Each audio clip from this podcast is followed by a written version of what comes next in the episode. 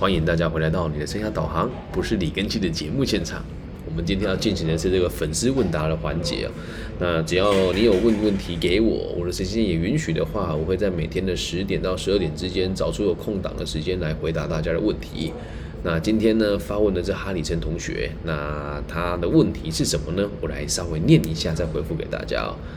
那老师冒昧打扰，想跟您请教一些问题。虽然是关于感情和前女友，但也是因为他我才认识你的。他很喜欢你分析的阿德勒，也在你的推荐下买了几本书。那想请问，是否可以和你约个时间讨论目前的困境？那你说吧，现在你在现场，你就打字吧。我以为你把问题打在上面了，那没有关系，来说说看你的困境是什么。让我听一听，看我能不能给你一些什么协助。你的困境是什么呢，亲爱的？说说看，你已经在现场了吗？对，我看你的问题是什么，然后我们来这个一一回复哦。请说，嗯，说出你的问题吧，不要害羞，还是这样子反而说不出来。如果说不出来，我们就改天再录了。也没有关系，对，但我觉得你应该是放得下你的女，放不下你的女朋友吗？还是觉得跟她分开是一件很痛苦的事情？说说看，你的问题是什么？不用怕，直接说出来啊，那大家也可以，可以直接加入视讯，哎，好像也可以哦。好，行，那我们就直接加入视讯吧。好，来吧，接受。好我让你加入视讯啦，等我一下，接受，为什么接受不了？他不让我接受你加入视讯，你没有新的要求？哎，好，请说。嗨，嗨，是呃，前一阵子分手。是。然后。然后就是当初分手的原因，也就是我就不多赘述了。好，OK，就分手了，对，然后。陆陆续，虽然周遭朋友都叫我们说不要再联络，然后嗯。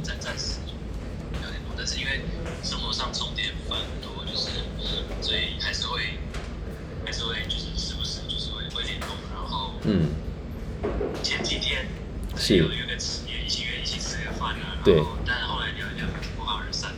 为什么会不欢而散？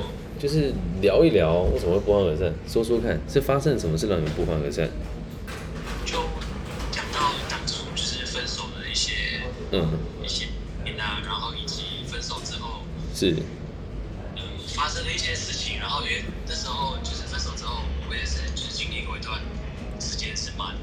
低潮，是，哦对，嗯，也是去看身心课什么的，是，然后，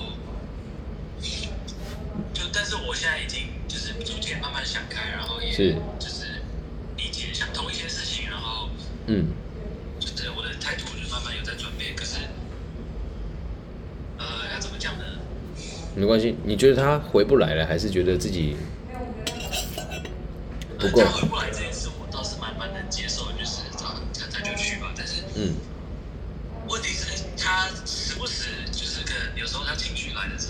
他就会可能在他的 IG 显示动态，就是会发一些东西，然后，嗯，就是虽然也也没有讲的很明白，但是那些人就是在指责我，在在骂我怎么样的。可是应该是这么说，你你怎么会觉得是指责呢？这是他的角度出发，他认为看到了事实啊，对不对？嗯，所以不要想是指责，只是大家立场不一样。那会看的人，其实有些人是理性的嘛。那有些人可能会一起跟着对你有误会，对吧？那你觉得会误会你的人是了解你还是不了解你的？不了解，但是我觉得他应该很了解我，就是毕竟待在一起长这么长一段时间。嗯，对，好，那这个就牵扯到一个个体经济学一个专有名词哦，叫课题分离。嗯。那他喜不喜欢你是他的事情，至于你喜不喜欢他是你的事情。所以当他阐述他个人的不愉快的时候，不管这件事情是不是事实，那就是他真实的感觉，对吧？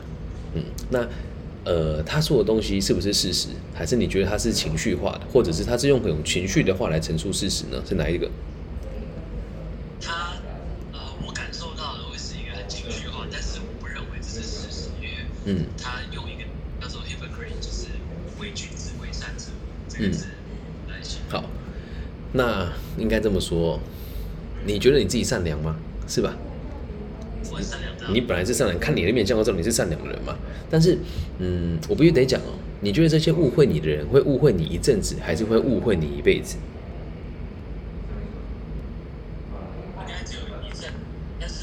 嗯呃，应该说我我认为不会误会我的人，就是真的都是理解，就是知道，但是那些其根本不认识我的人，是他们就会单方面的没错。那如果你不认识他，你干嘛在意他们的评价跟他们的想法呢？那不就回归到我们那一本书叫《被讨厌的勇气》吗？对，所以现在会有这个逻逻辑都很正常，因为你们年纪很轻，所以会觉得这件事情很很困难。但是站在我的角度，你你你就认识我到现在，不讲别的，就讲同行老师跟网络上那一些会去迷其他老师那种没有独立思考能力的人，大部分这群人是喜欢我还是讨厌我的？你觉得？是啊，你觉得我在意过吗？没有啊。那其实这件也是一样，这些人跟你来讲是不相干的嘛，对吧？那如果你真的觉得他是针对你，搞不好他讲的不是你哦，也有可能，也有可能不是你。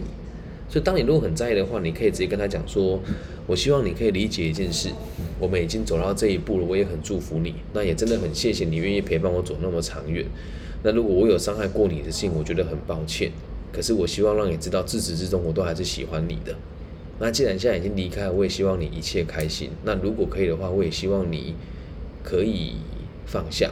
那有什么我可以做的，你可以告诉我。希望你不要再活在这种过去的情绪当中。谢谢你的照顾，不要站在说我被批评的角度，而是站在是原来我让你这么不开心。从这个角度出发，处理事情的格局才会高啊。我相信你们一定有什么误会，肯定的。嗯，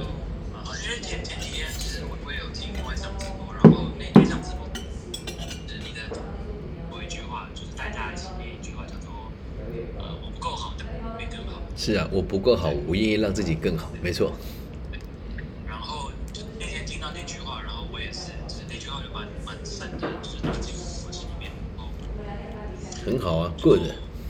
变得就是我我我也就慢慢想开，就是因为以前我在就是跟人相处人际关系里面，我比较习惯于就是会就是就是带有一点防卫心这样嗯子，然后但慢慢事情过后，就是事情发生过后，我我因为朋友也有关系，然后就是我也慢慢就是真的对朋友对其他人是越来越真诚，越来越坦诚，然后也我也是很努力去当一个友善的人，但就是觉得说，哎，表现出来的样子跟他以前所看到的不一样不一不一样，嗯那难道这这个对他来说就是就是来？所以这个是这个这个就是你的成长，可是你要先知道，这因为你的成长的速度是很突然的，所以他可能一时之间无法接受，懂吗？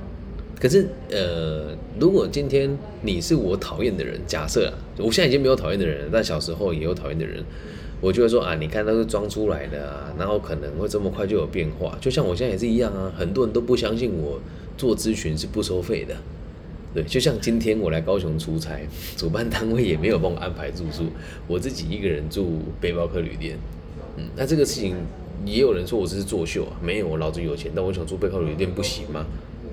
对吧？所以不管别人怎么说，你自己只要知道自己在做什么就好了。那你就会发现这些批评跟谩骂都是暂时的，而且从一个比较主观的角度上来说，你的改变是让你变得更优秀。那人只要进步，那讨厌你的人就会更多啊。那可是，在这个转变过程当中，愿意接受你、跟愿意接纳你、跟愿意相信你的人，这些人的格局也是比较大的。那也趁这个机会做一个朋友的小小的整理吧，对吧？这样想应该就释怀很多啦。嗯，至于你说这个没有跟你在一起的这个女孩子哦，或许也都是暂时的情绪，搞不好三个月后他也会觉得，嗯，可能当下的情绪这样处理也不对吧？因为毕竟每个人表达立场也都不同，而且很有可能他说的伪善者不是你啊，也很有可能啊，对吧？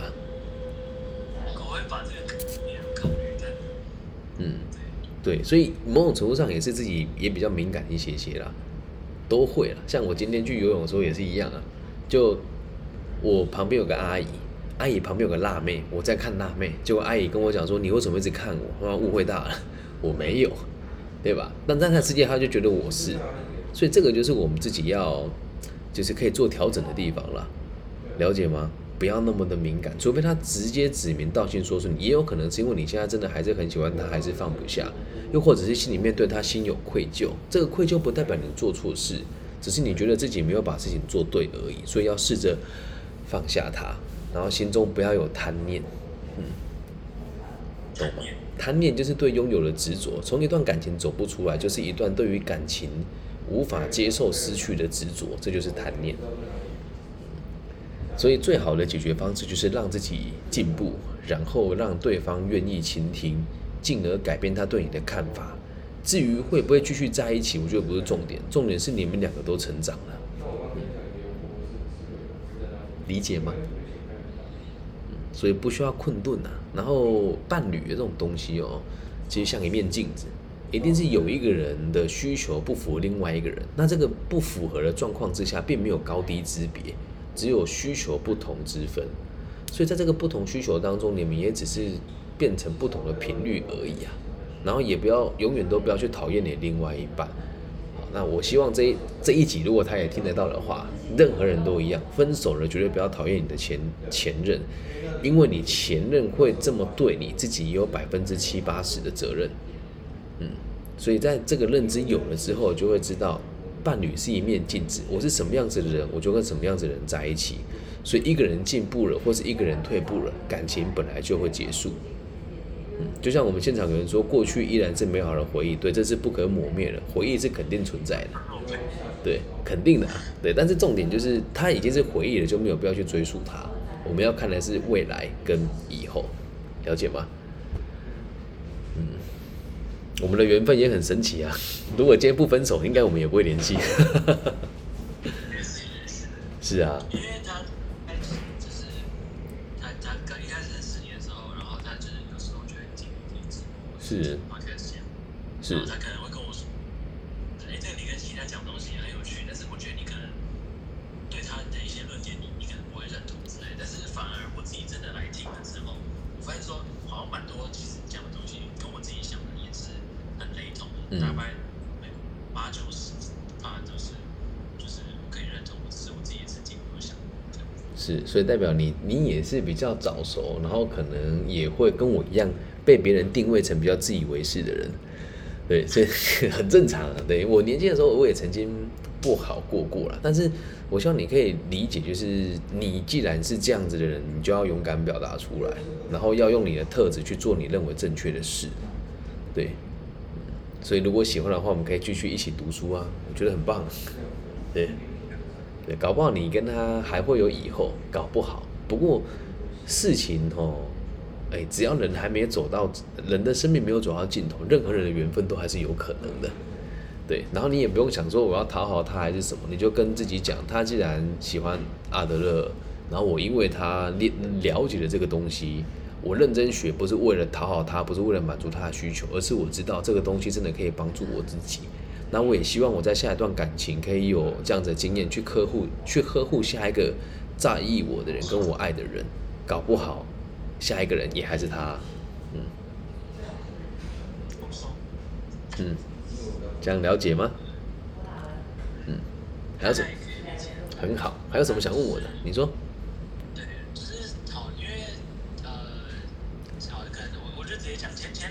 是自己就是过得蛮糟糕的，然后包含生理、心理上面的状态都是。是，然后你就是就算真的在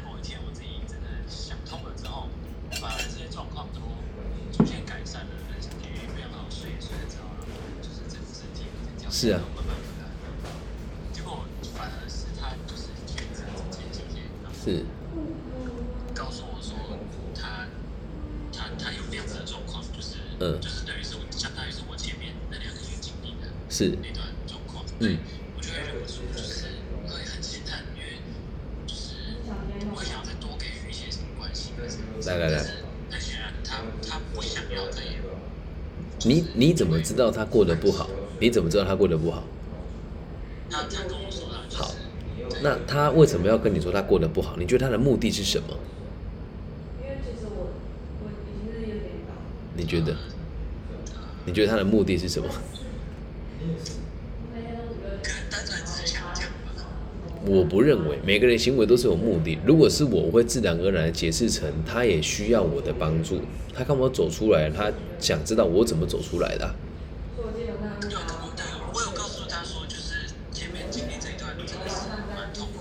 是，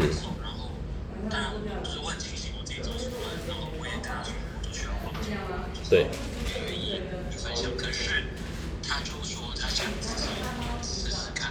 嗯那也对，你得尊重他。这时候你要跟他讲说，那你试试看，有需要什么再告诉我，这样就足够了。你你就跟他说，你可以试试看，他需要什么再告诉我，懂吗？那我必须得讲，就是目你的目的也改变了。原本啊，就是站在个体心理学角度出发，失恋了为什么要让自己过得颓废？去看精神科，呃，去看心理医师，去看咨询师的目的只有一个：我不能接受这个事实，我需要别人安抚我。然后我希望别人能够同情我，所以我才会做这些事。至于我为什么不睡觉，是因为我现在什么事都不想做，失眠可以让我达到什么事都不想做的目标。而你现在走出来了，你知道我的目标是让生活过得更好，所以前面的问题就全部都不见了。所以目的决定一切，而且在一开始在那边摆烂，跟觉得自己被受伤、受伤的这种过程，还有去看精神科医师，就可以得到一些证明，是我好弱小，我好可怜，我希望你关注我。心里面还有一种是我希望对方回头，或者是我希望透过这个机会找到其他人关心我，而这个路径都是错误的，理解吗？所以今这个你说智商师要不要去去看？我觉得我都是个人都是尊重，但还是回归到根本的那一句话，他解决你的问题，那他赚什么钱？